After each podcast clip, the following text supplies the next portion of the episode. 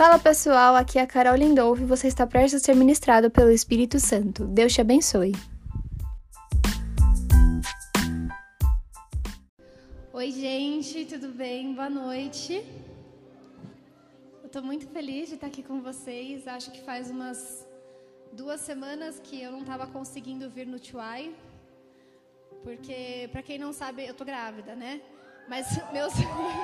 Glória a Deus. Mas meus enjoos, eu não tenho enjoo de manhã, eu tenho enjoo à noite.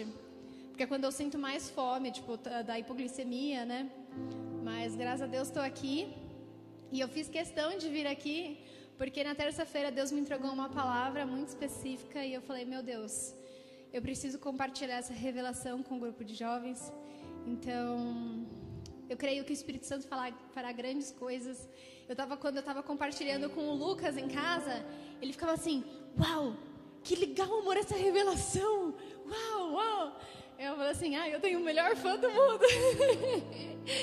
Mas eu sei que foi o Espírito Santo quem falou comigo e eu sei que ele também vai falar nos seus corações, amém? Bom, a palavra, é, como vocês podem ter visto o anúncio na a divulgação na internet, é influenciadores que não queriam influenciar. E só para explicar esse tema para vocês, o que seriam influenciadores que não queriam influenciar? Não é que eles não falam assim, não, eu não quero. É que eles não tinham a intenção de influenciar. Não era o primeiro ponto deles não era influenciar, não era o que eles queriam. Mas aquilo foi uma consequência do que eles fizeram. E para vocês verem que eu não estou mentindo, está aqui na minha Bíblia a anotação que eu fiz quando o Espírito Santo falou comigo, o que o Espírito Santo me disse quando eu li uma passagem foi: os verdadeiros influenciadores vivem para agradar a Deus e não para dominar sobre o próximo. É exatamente isso que a gente vai falar hoje. Porque nós não fomos chamados para dominar sobre as pessoas.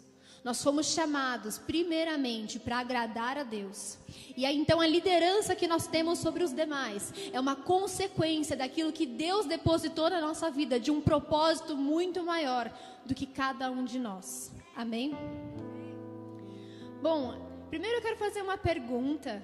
Quem leu aquele livro, Uma Vida com Propósito, do Rick, Rick Allen, alguma coisa assim? Ali uma pessoa leu. Alguém mais leu esse livro? Levanta a mão.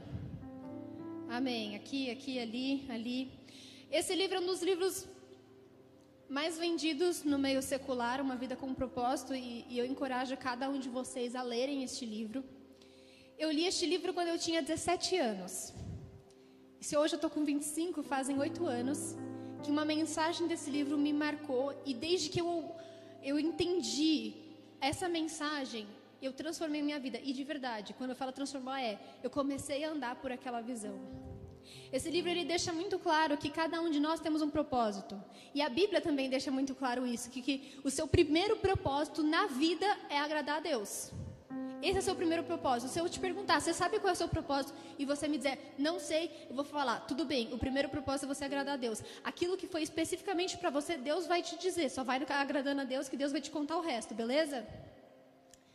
Mas o que esse livro dizia também é: qualquer coisa que você esteja gastando a sua energia, gastando os seus recursos, gastando, colocando o seu foco, ainda que seja bom, se não for o teu propósito, ele te afasta do propósito que Deus colocou na sua vida.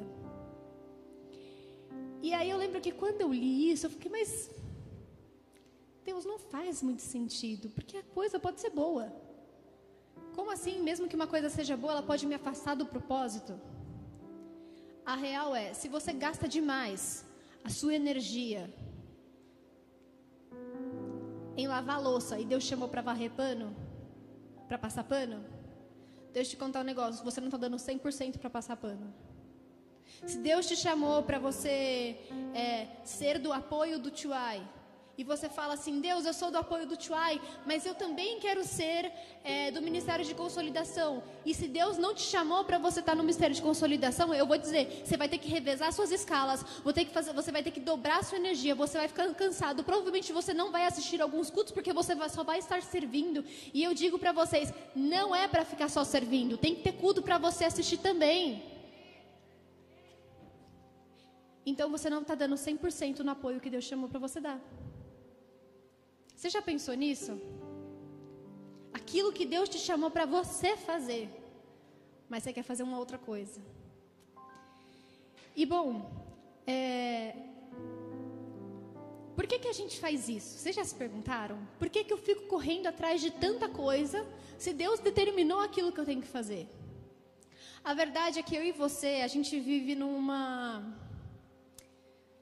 Dentro de uma falácia que o mundo criou que sucesso é. Aos 17 anos, você tem que entrar numa faculdade e não sair dela. Tem que ser a sua faculdade. Você tem que fazer a escolha certa com 17 anos. Para ser bem sucedido, você tem que fazer a escolha certa com 17 anos. Fez a escolha certa com 17 anos? Beleza, 25 anos você tem que ser gerente de alguma coisa. Você tem que ser gerente. Se você não for gerente com 25 anos, deixa eu contar, você não tem sucesso. Aí o mundo fala assim: tá, além disso, você tem que casar antes dos 30. Mas não vai casar também com 25. Casa lá pelos 29. Por quê? Casou com 29, com 30 dá para ter filho até os 35. E aí o mundo fala que isso é sucesso. E se você for da igreja ainda, eu vou te contar um negócio. Tem uma outra ideologia falsa que corre dentro da igreja. Sabe qual é? Ela fala assim que você vai ter sucesso se você for líder de um ministério. Porque se você não for líder de um ministério, então você não tem sucesso dentro da igreja. Essa ideologia também fala que você tem que ter o maior discipulado de todos, que é que você tem que ter o discipulado com mais discípulos.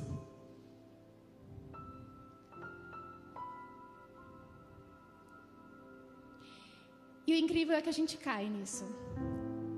E a gente cai porque coisas que são faladas muitas vezes entram na nossa cabeça e a gente acredita que é verdade. Mas eu vou te contar um negócio. Se Deus não te chamou para você ser líder de um ministério, o teu sucesso é outra coisa. Não é ser líder, ser líder do ministério. Porque sucesso e propósito são coisas totalmente diferentes. Mas quando você vive realmente o propósito que Deus te chamou, então você tem sucesso. Isso que é o sucesso na vida do crente. É viver plenamente aquilo que Deus chamou. E tem uma passagem lá no livro de Juízes, todas as passagens que eu for ler hoje estão tá no livro de Juízes. E para vocês entenderem todos os contextos, eu vou pedir que vocês leiam este livro, tá bom? É um livro bem gostoso de ler. Mas é uma alegoria que Jotão contou. Jotão era filho de Gideão. E o que acontece? É, naquela época, um homem chamado Abimeleque matou todos os filhos de Gideão, os 40 filhos de Gideão, sobrando só um. Ou seja, não matou todos, né? Mas sobrou só um, que foi Jotão. Porque ele queria se tornar rei esse homem. E então Abimeleque matou todo mundo e ele falou, ele chegava nas cidades e falava assim: "Você tem que me escolher como rei. Você tem que me aceitar como rei. Você, você, você tal cidade me aceitam como rei." Era uma coisa imposta. Porque Abimeleque não recebeu o chamado de Deus para ser rei, mas ele estava impondo sobre os outros. Então Jotão contou uma alegoria. Disse assim: Cidadãos de Siquém. Siquém era uma cidade em que aceitou essa imposição de Abimeleque. Cidadãos de Siquém, escutem o que eu vou dizer e Deus escutará vocês.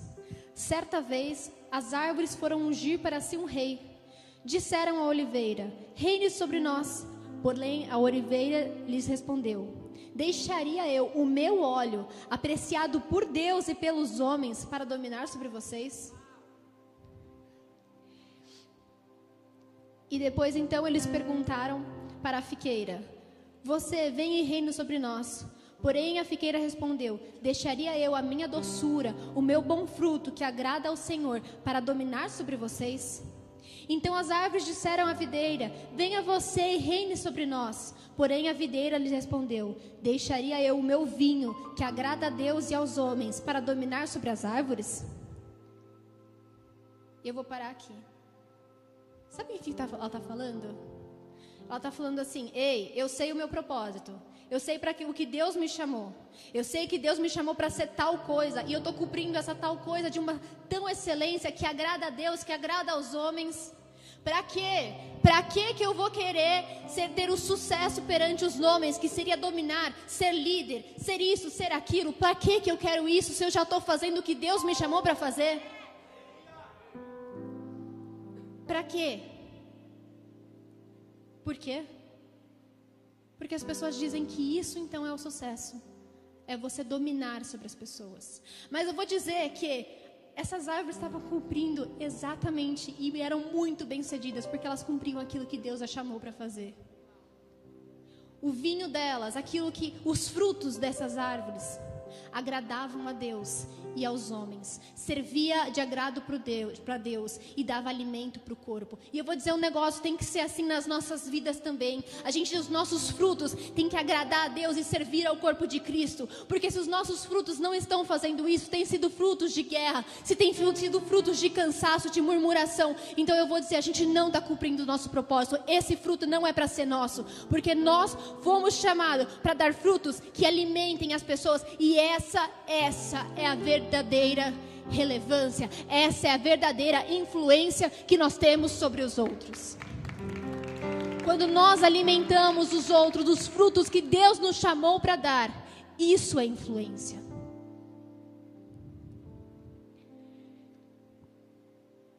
Mas tem uma coisa que acontece. Muitas vezes a gente olha, eu sei o que Deus me chamou para fazer mas eu sei que eu posso fazer mais. E aqui eu quero te dar um conselho, que foi um conselho que Deus me deu. Que eu demorei, eu acho que uns uns três meses para entender, para digerir. É você se contentar no seu propósito. Vou primeiro contar uma história e depois eu já vou entrar realmente neste ponto, mas a minha história. Desde menina, eu sempre fui muito. Eu sempre fui muito defensora dos, dos pequenos e oprimidos. Eu sempre fui representante de sala, tanto na faculdade quanto na escola. É, e um dia eu tive um, dia eu quis até ser presidente.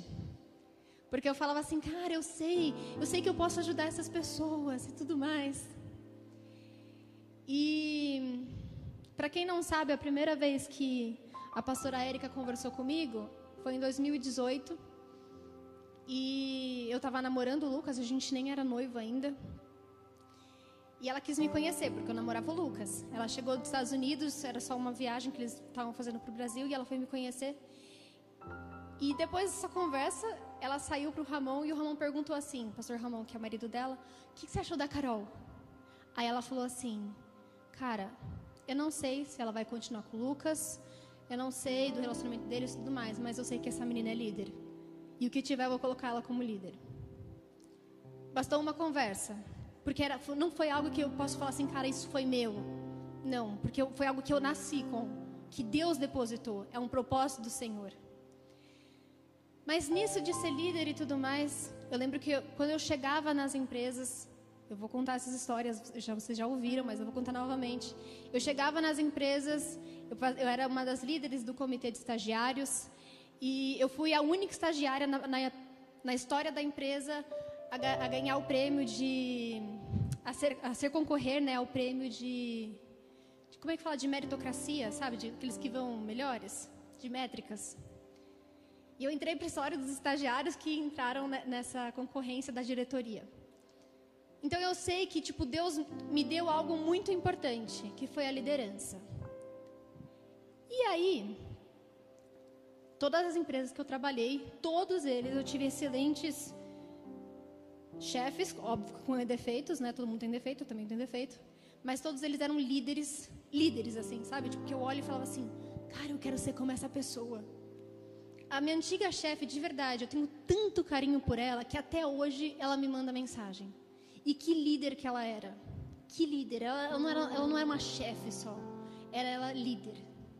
E essas pessoas, quando tomam posse daquilo que Deus deu, gente, de verdade, é apaixonante. Influencia de um outro nível. Enfim, estou me delongando demais aqui. No ano passado eu estava pregando bastante e, eu comecei a, a ficar muito triste porque eu não conseguia ter tempo para o meu trabalho, tempo para minha casa, para o meu casamento e para a liderança. E eu estava muito triste, tá? porque eu também queria abrir os discipulados, pequenas células, eu queria atender os jovens, e era muita coisa. Ainda mais que era o nosso primeiro ano de casado. E aí um dia, numa conversa com um amigo meu, ele virou para mim e falou assim: Carol, o que, que você faz de bom mesmo? Eu falei: Olha, o que eu faço de melhor é discipular. É pegar um, alguém para cuidar e vou fazer aquela pessoa crescer e eu vou cuidar dessa pessoa. Se a pessoa precisar, eu vou buscar a pessoa. Se a pessoa precisar comer na minha casa, a pessoa vai comer na minha casa, mas eu vou cuidar de alguém. Eu vou ser mãe de quem for.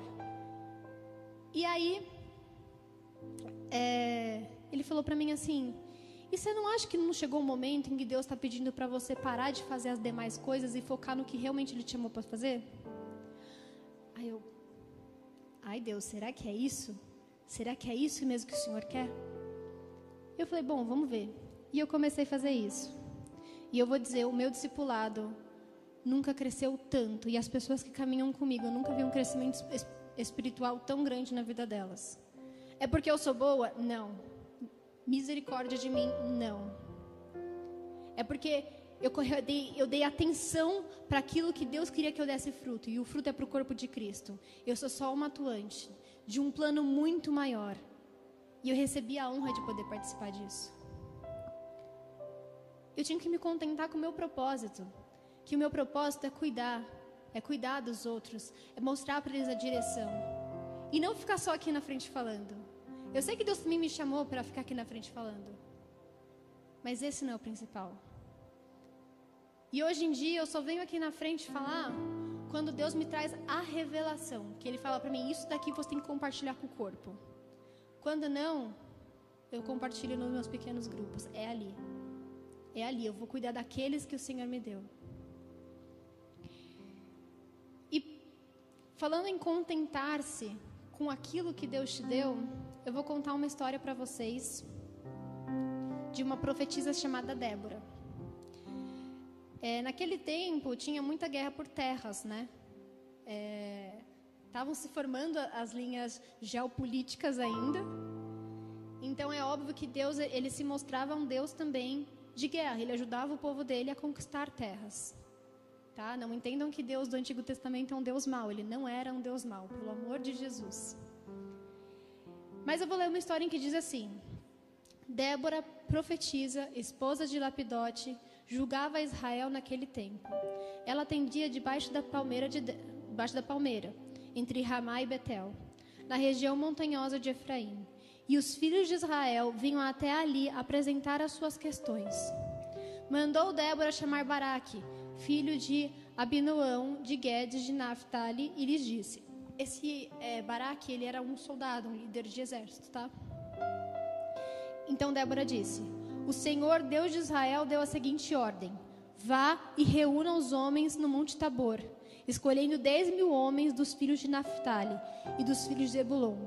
Eu falei com, com Cicera, comandante do exército de Jabim, se dirige até vocês junto ao rio, ao ribeiro do Quizon com seus carros de guerra e suas tropas, e eu entrarei em suas mãos, entregarei em suas mãos. Mas Abimeleque disse: Se você for comigo, eu irei, mas se não for comigo, eu não irei. Então Débora respondeu: Certamente eu irei com você, mas a honra da investida que você está empreendendo não será sua, porque o Senhor entrega, entregará Cícera nas mãos de uma mulher. O desfecho dessa história Baraque, ele caçou esse rei, né, esse, esse cara da, dessa terra, de Cícera, o Cícera, tirou ele da terra e tudo mais, conquistou, conquistou aquela terra, mas quem matou Cícera foi uma mulher. E aí, você pode falar assim, cara, ele não, ele não foi bem sucedido, né? Porque a honra não foi dele, o reconhecimento não foi dele. Será que ele foi bem sucedido por ter conquistado aquela terra? Ele foi. Porque ele contentou-se em fazer exatamente aquilo que Deus disse. Porque Deus disse para ele que era para ele perseguir, que era para ele juntar todos os voluntários para a guerra e perseguir. Mas que quem ia matar não ia ser ele, ia ser uma mulher. Já imaginou se Baraque dissesse assim: não, não, eu tenho que matar, porque a honra tem que ser minha. Como assim? Eu que estou juntando 10 mil homens, eu que estou fazendo todo o trabalho duro, e matar vai ser ela e a honra será de uma mulher? Ele podia ter falado isso. E vou dizer um negócio: se ele tivesse matado o rei Cícera, ainda assim ele não teria sucesso, porque ele não cumpriu aquilo que Deus falou. Ele queria, se ele tivesse matado, ele queria ter ido um pouquinho, pouquinho além do propósito dele. E Deus não cham, nos chamou para ir além do nosso propósito. Deus chamou você para obediência radical. Se Deus disse dá um passo, você tem que dar um passo e não dois. Se Deus disse que é para você raspar o cabelo, é para você raspar o cabelo e não cortar na nuca.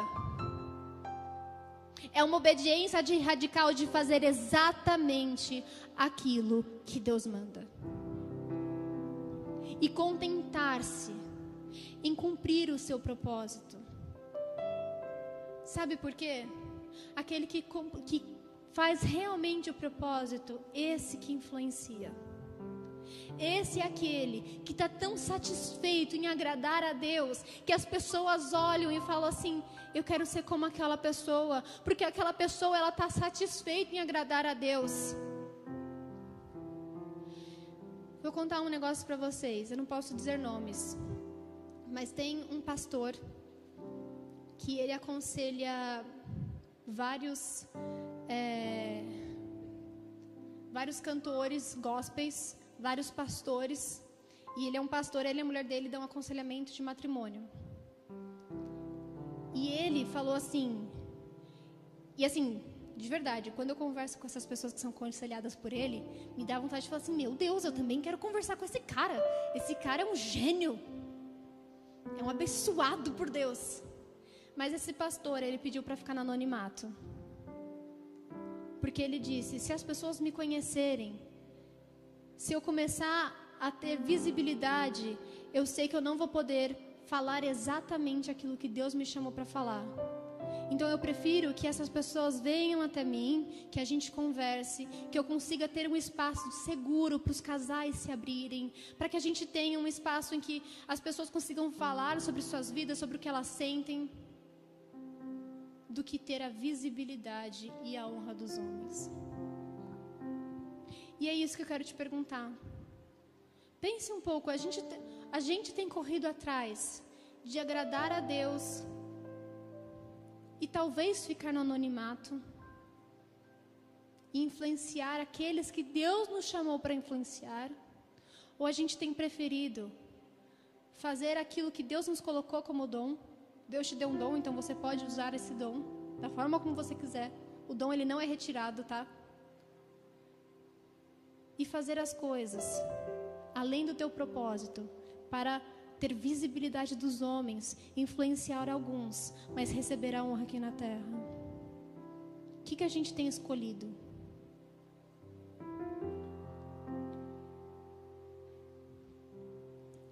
E por fim,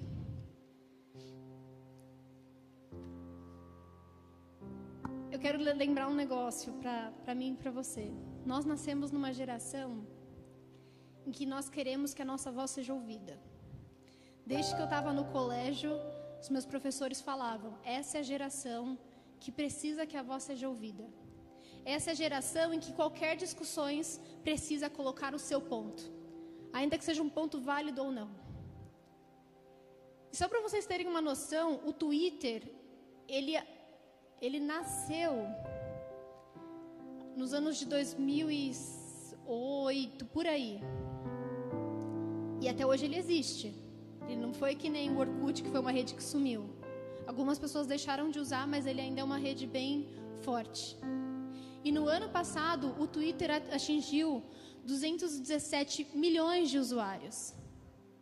É muita gente querendo falar.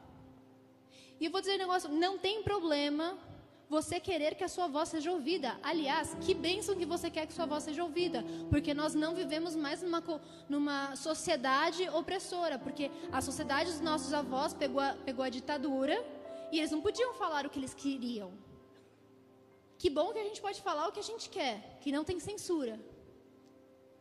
Mas sabe quando que é ruim isso? Quando a gente quer se posicionar naquilo que nós não fomos chamados para nos posicionar. E quando a gente deixa de se posicionar exatamente no ponto em que Deus pediu para que a gente falasse. Deixa eu te falar um negócio, menina. Se você foi chamada para falar sobre feminilidade, para falar sobre o papel da mulher, então por favor se levante, porque o feminismo tem tomado as redes. E o feminismo vai muito contra o cristianismo. Então, por favor, se levante como uma voz que não precisa de uma corrente ideológica e fale sobre a verdade. Você foi chamada para sempre se posicionar. Se você tem esse chamado, o faça. Se você foi chamado para falar sobre sexualidade, então por favor estude e fale sobre sexualidade, porque tem muita gente falando bobagem por aí.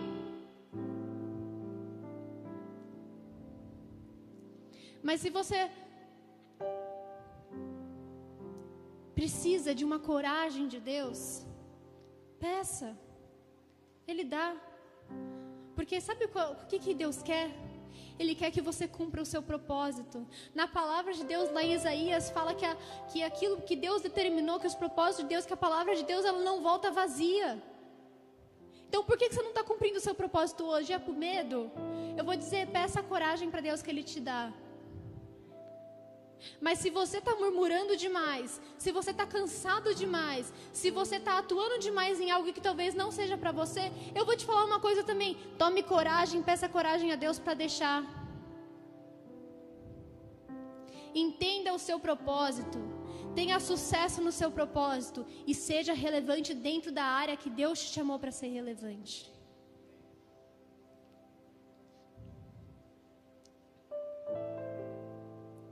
Quando a gente pega o livro de Juízes, a gente vê muitos caras que foram muito influenciadores.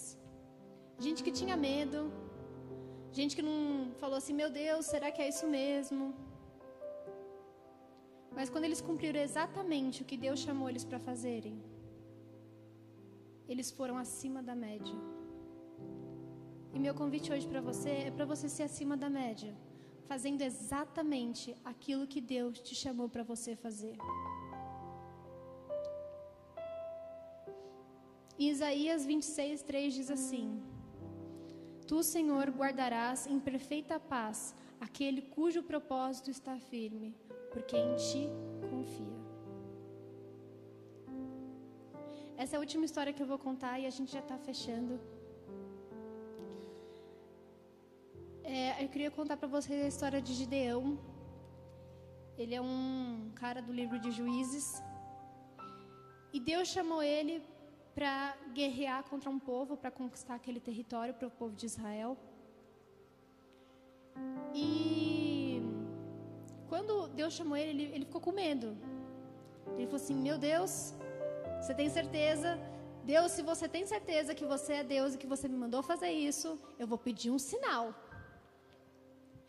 Aí Deus foi e fez exatamente o que ele queria como sinal. Aí Gideão, ele falou assim: tudo bem, você fez isso, mas assim, se você é Deus mesmo e se você quer mesmo que eu faça isso, eu vou te pedir outro sinal. Quantas vezes nós fazemos isso? Várias vezes. Quando eu li isso, sem brincadeira, eu li isso e falei assim: ai, Gideão era muito fracote. Ai, que cara de pouca fé. Aí eu olhei para minha vida e eu, nossa, eu já fiz isso várias vezes, né? Desculpa aí. Quando a gente tem certeza do nosso propósito, eu vou te falar um negócio. Você tem que confiar em Deus. Depois que você entender o teu propósito, confia em Deus. Confia em Deus e a paz do Senhor vai te encher. Porque você não precisa ter medo. Se ele te chamou para fazer algo, faça. Se você, se Deus te chamou para ir para missões no ano que vem e você está com medo, eu vou te falar um negócio. Não fica com medo. Junta um dinheiro que você puder esse ano e no final do ano aparece o dinheiro restante. Você tem certeza disso? Porque se Deus te chamou, a conta também é dele. Você não precisa ter medo. E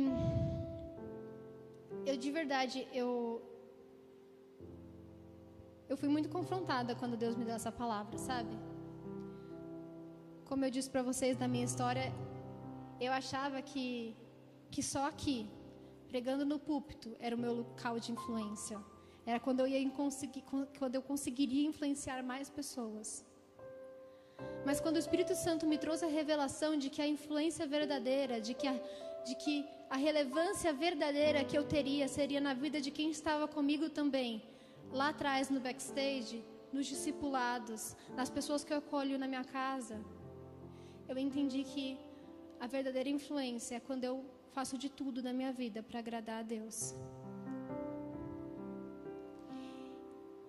E, e eu queria convidar para você para ficar de pé que a gente vai fazer umas orações.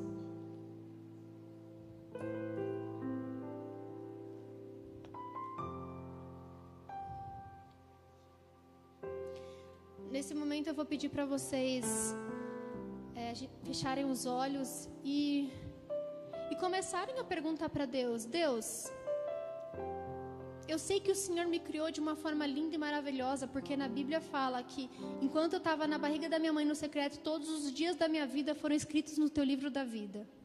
Então eu não fui obra do acaso. E eu sei que eu tenho um propósito.